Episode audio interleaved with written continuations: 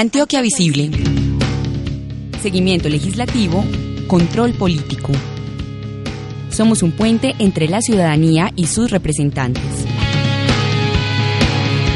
Ejerce tu derecho de saber qué están haciendo los congresistas. Antioquia Visible en acústica, emisora web de la Universidad EAFIT.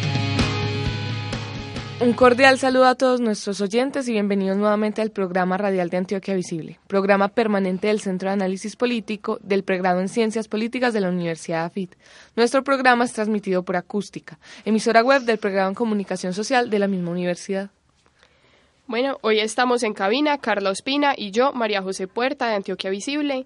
Eh, nuestra invitada el día de hoy es Laura Escobar, miembro de, miembro de la ONG Mujeres que Crean la cual hace parte de la plataforma para el seguimiento político en Antioquia, CEPA, que recordemos es una iniciativa en la que participan varias organizaciones sociales y universidades que buscan unir esfuerzos para velar por el buen funcionamiento de la democracia y la transparencia de los procesos políticos que se dan en el departamento. Bienvenida.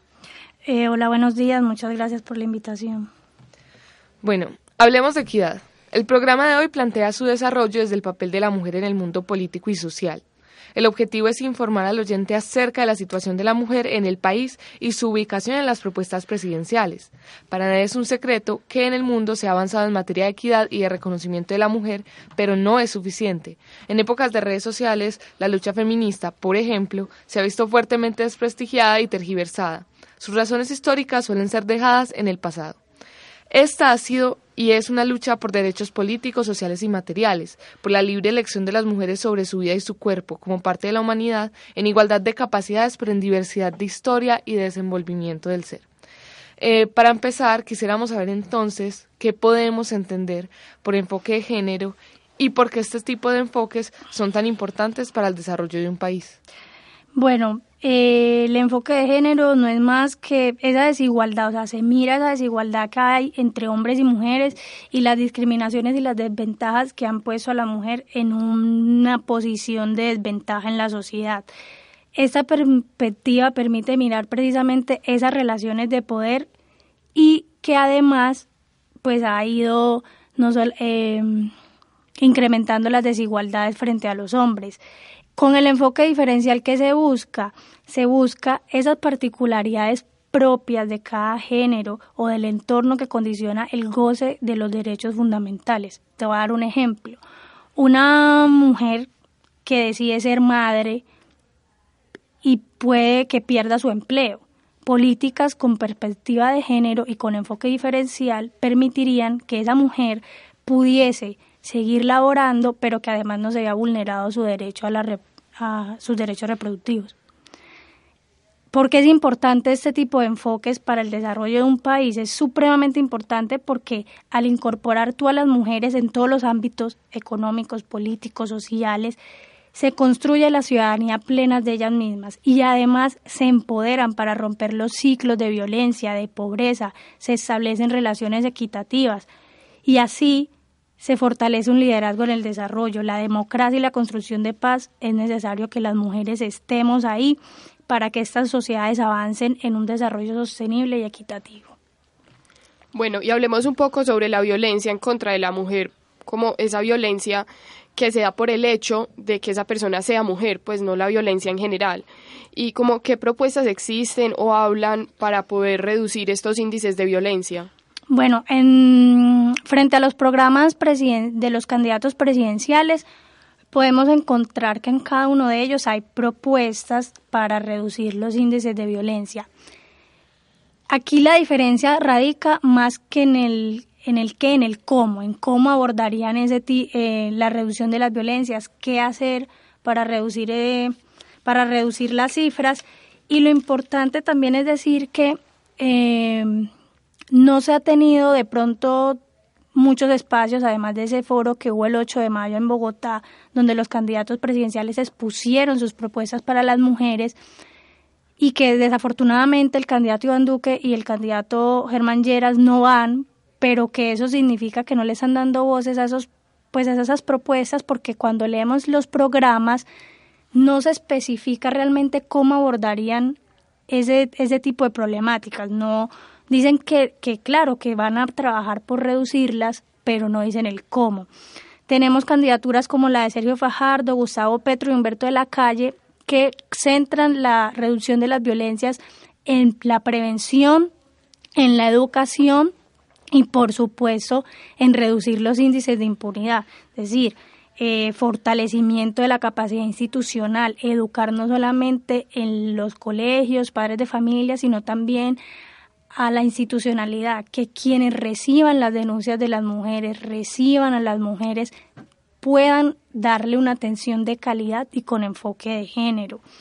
Eh, se propone también eh, crear estas casas, estas, eh, fortalecer las comisarías de familia, tanto en cantidad como en calidad, precisamente lo que les, lo que una de las propuestas que estos tres candidatos tienen en común es realmente ese fortalecimiento institucional, que cuando una mujer llame a hacer una denuncia o se acerque a una institución a hacer la denuncia, realmente sea eh, pronta y la atención sea de calidad.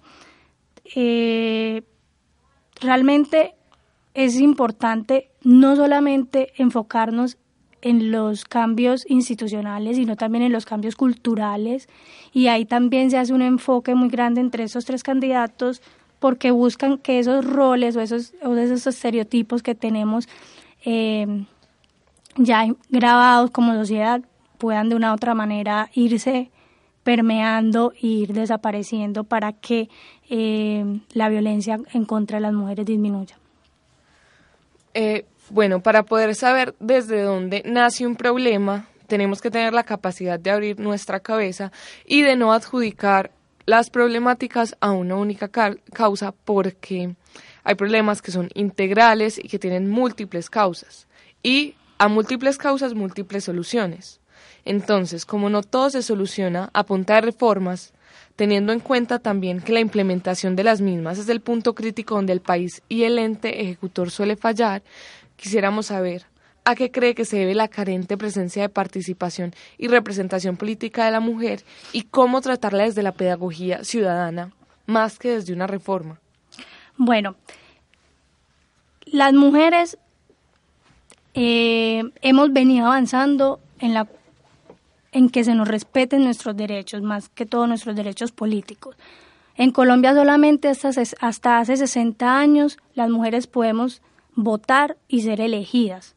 Fue un eh, conseguirlo fue de lucha, fue constante y seguimos en ese camino. Es cierto, la participación en Colombia ha tenido avances, en las pasadas elecciones, por ejemplo, aumentó el número de mujeres que fueron candidatas tanto a, tanto a Senado como a Cámara, pero eso no se ve reflejado en mujeres elegidas, es decir, no estamos votando por mujeres. Y eso tiene que ver con la lectura de esa sociedad patriarcal, sociedad machista, donde no se ve a las mujeres en puestos con toma de decisión, no se ve a las mujeres como líderes. Y ahí también no solamente las medidas estructurales, como ustedes estaban diciendo, con las leyes, eh, son completamente efectivas. Nosotros aquí en Colombia tenemos una ley de cuotas para del 30% y eso no ha demostrado que las mujeres ganen en legitimidad. Es importante decirlo, el Senado en esos, el Congreso en esos momentos quedó igual con el 20% de representación de las mujeres, en Colombia el principio de paridad es un principio constitucional y, y todavía no se ha legislado frente a eso y por eso acá no se está cumpliendo la paridad. Tenemos que ver dentro de los partidos políticos cuál es el liderazgo que les están dando a las mujeres. La ley 1475 del 2011 eh, habla de intensivos a los partidos para que formen mujeres en el empoderamiento político, intensivos para que inscriban mayor número de mujeres en las listas y que esas queden elegidas. Pero también nos hacemos la pregunta de qué cargos tienen las mujeres dentro de los partidos. Hay mujeres directoras de partidos. Se nos hace muy relevante mirar internamente los partidos y claramente porque ahí mismo se reproducen esos micromachismos de todo lo que es la sociedad colombiana. Hace este año empezamos con muchas mujeres siendo candidatas presidenciales y al día de hoy no hay ni una sola candidatura de una mujer para ser presidente. Piedad Córdoba y Vivian Morales renunciaron y renunciaron por la invisibilidad que se les daba en los medios, renunciaron porque no las tenían en cuenta en los debates, renunciaron porque no tenían posibilidades presupuestales y esa es una de las barreras, el financiamiento político para las mujeres para lograr mantenerse en política, para lograr hacer una carrera política. No podemos dejar a un lado que tenemos en este momento cuatro vicepresidentas candidatas y que posiblemente, según el panorama político, tengamos por primera vez una vicepresidenta en Colombia. Entonces tampoco es de menospreciar eso, pero sí hacer como foco de que todavía en Colombia las mujeres tenemos ese segundo puesto, estamos relegadas a ese segundo lugar como es la vicepresidencia. Eh, me parece importante que se sigan planteando eh, esas preguntas porque la pedagogía es fundamental para poder lograr esos cambios estructurales, esos cambios culturales.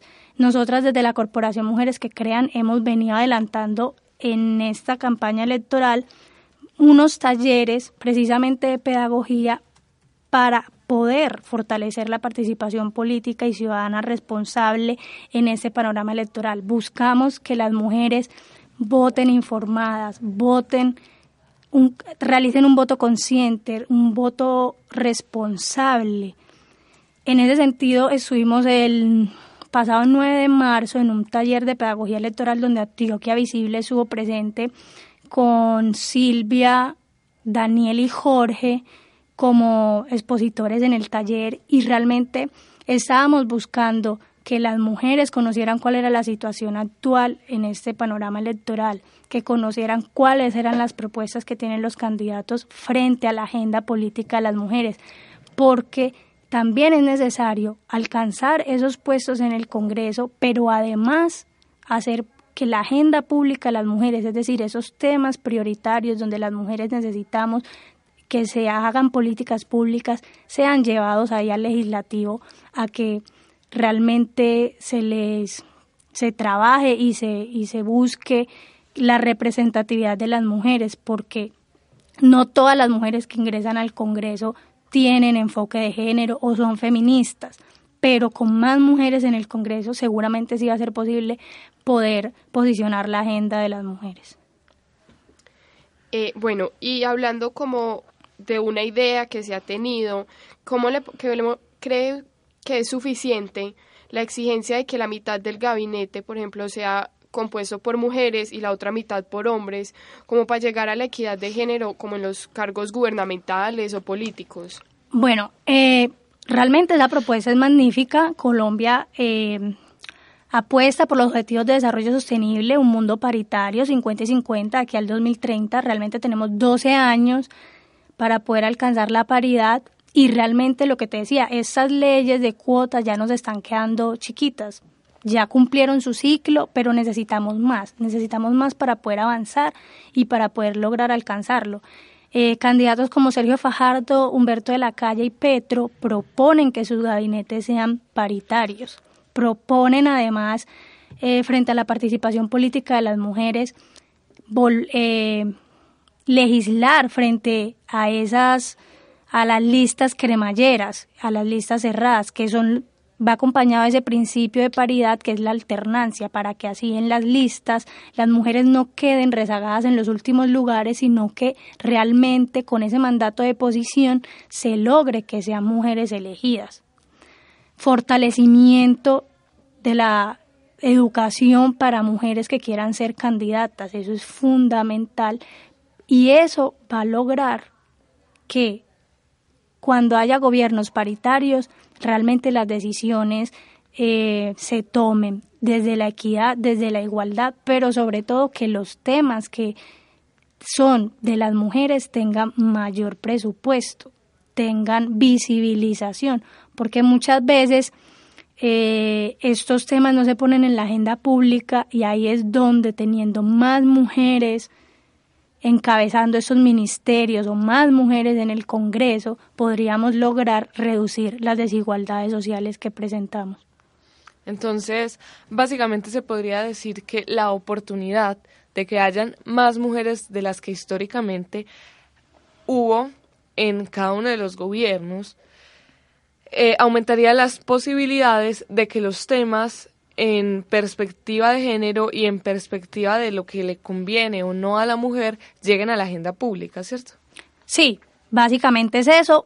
Y además eh, es importante recordar que aquí en Colombia ha funcionado la ley de bancadas. Esa ley donde las mujeres se juntaron siendo de ideologías y partidos completamente diferentes, lograron grandes avances para las mujeres en ese periodo donde estuvo en funcionamiento. No podemos olvidar la, dos, la ley 1257 que trata precisamente de la erradicación de las violencias.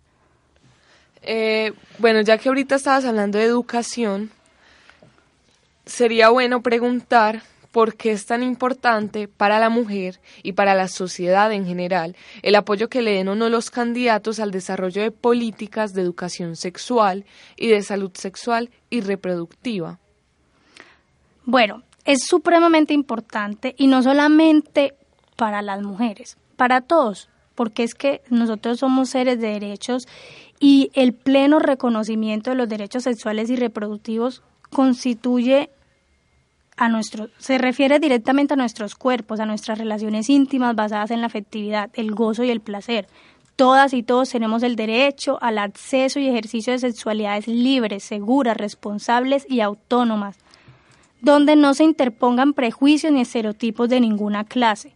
De este modo, cuando una persona realmente logra ejercer sus derechos sexuales y reproductivos, encuentra las condiciones necesarias para alcanzar su sexualidad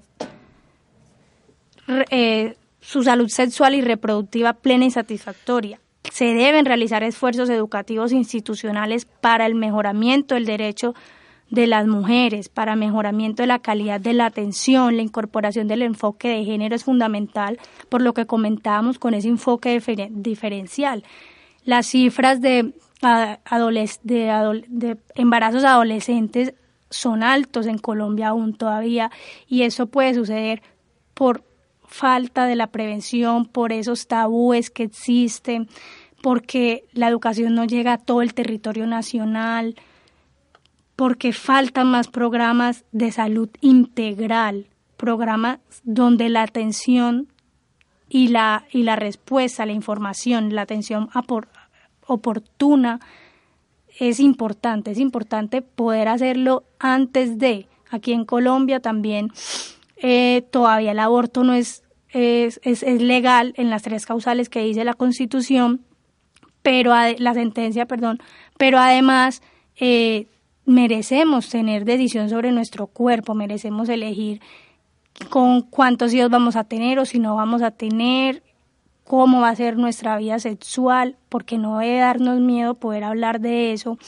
Es importante también reducir las muertes de las mujeres con los embarazos riesgosos, eh, estar pendientes de mm, los recién nacidos, hay muchos niños recién nacidos que también mueren, el cáncer de mama, el cáncer de cuello uterino, es decir, acceder a la información a tiempo que permita la toma de decisiones libres e informadas. Eso es lo que es realmente importante, que cada uno y cada una pueda decidir libremente sobre su cuerpo, sobre su salud sexual, que ningún derecho reproductivo ni sexual sea realmente violentado, poder acceder a la información, poder saber qué es una violencia sexual psicológica, porque muchas veces dejamos la salud sexual solamente a la prevención de enfermedades, pero es un conjunto integral que va muchísimo más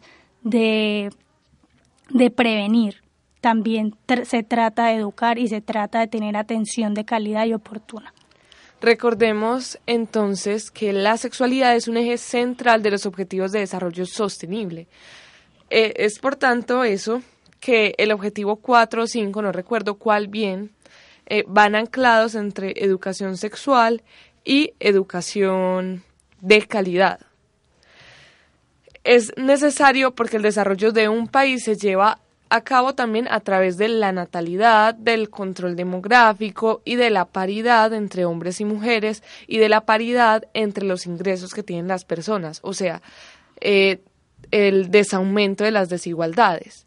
Hay que entender que la violencia contra la mujer se da en distintos aspectos y en distintos ámbitos de la vida. Por ejemplo, hay violencia obstétrica, que es al momento del parto o durante el embarazo, y todo ese tipo de violencias están permeados por un montón de prejuicios y de ideas de imaginarios colectivos que históricamente han estado instaurados en nosotros como sociedad y que son profundamente machistas. Si nos remetimos a estudios, por ejemplo, un profesor, creo que en Buga, que logró reducir los embarazos adolescentes del colegio, y lo que él decía en su método para hacerlo es que el machismo es un factor súper importante para que se den los embarazos adolescentes y que a la vez que se reduce el machismo, a la misma vez existe la posibilidad de que reduzcan en gran medida los embarazos adolescentes porque tiene que ver con las ideas instauradas en nuestra cabeza sobre ser madre, sobre no serlo, sobre qué es lo femenino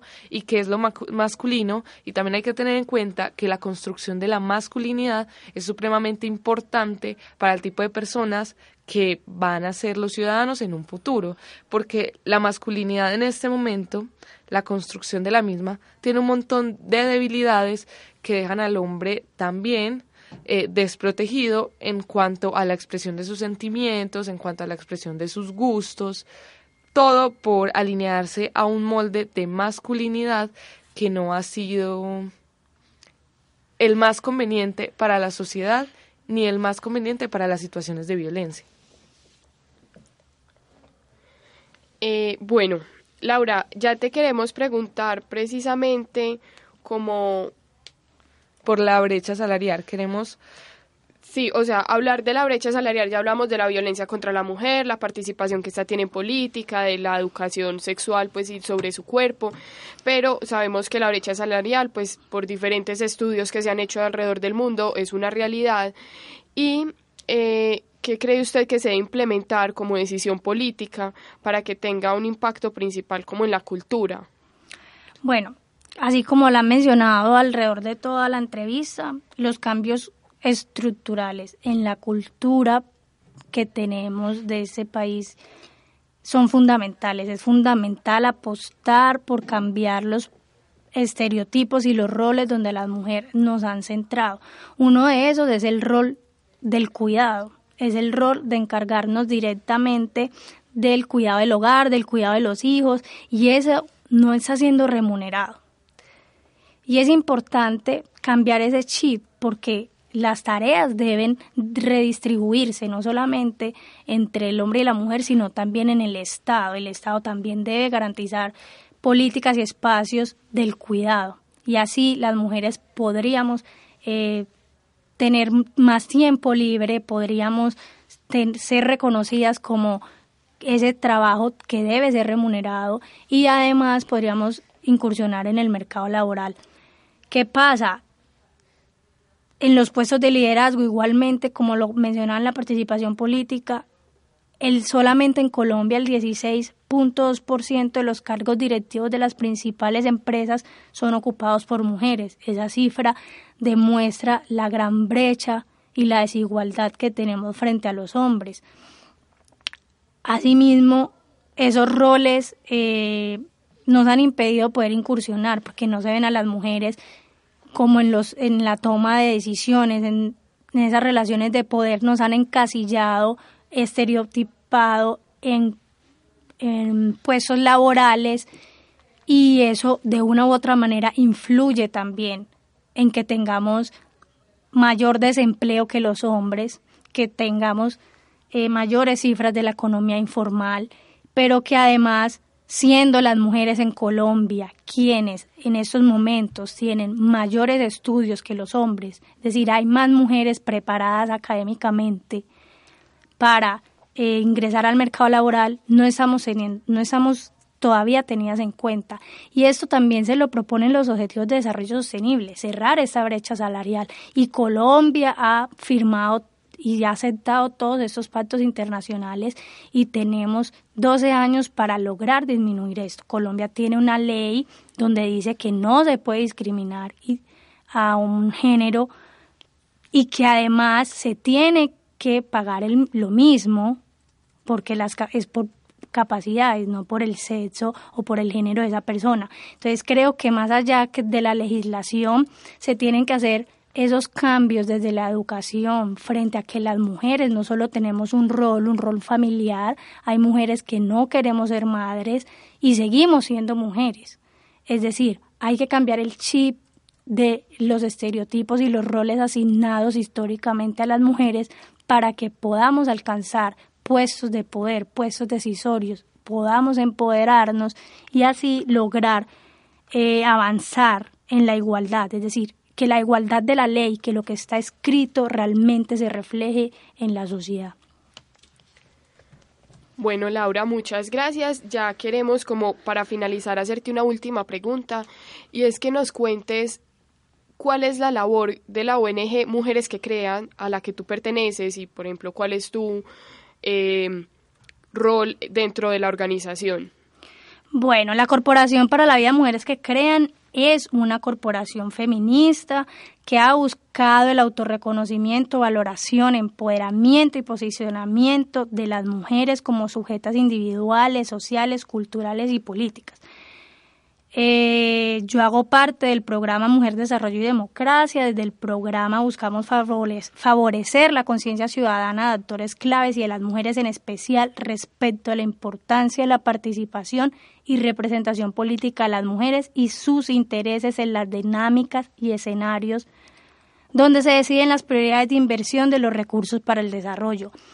Tenemos procesos de incidencia, procesos pedagógicos, donde las mujeres van adquiriendo esa conciencia crítica y política para la toma de las decisiones, no solamente en esta época electoral, sino también en el día a día, en sus labores cotidianas.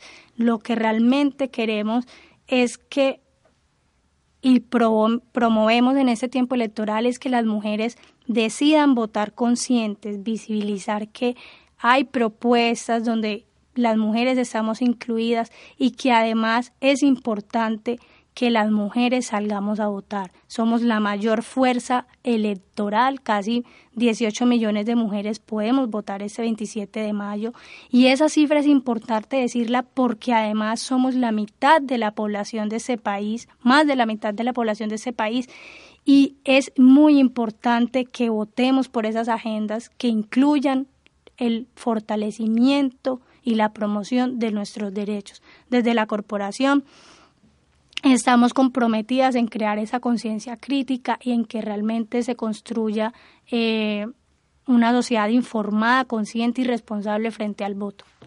Eh, bueno, muchas gracias Laura Escobar por acompañarnos el día de hoy. Esperamos tenerla con nosotras nuevamente para que nos cuente más sobre los procesos políticos que se están llevando a cabo en el país.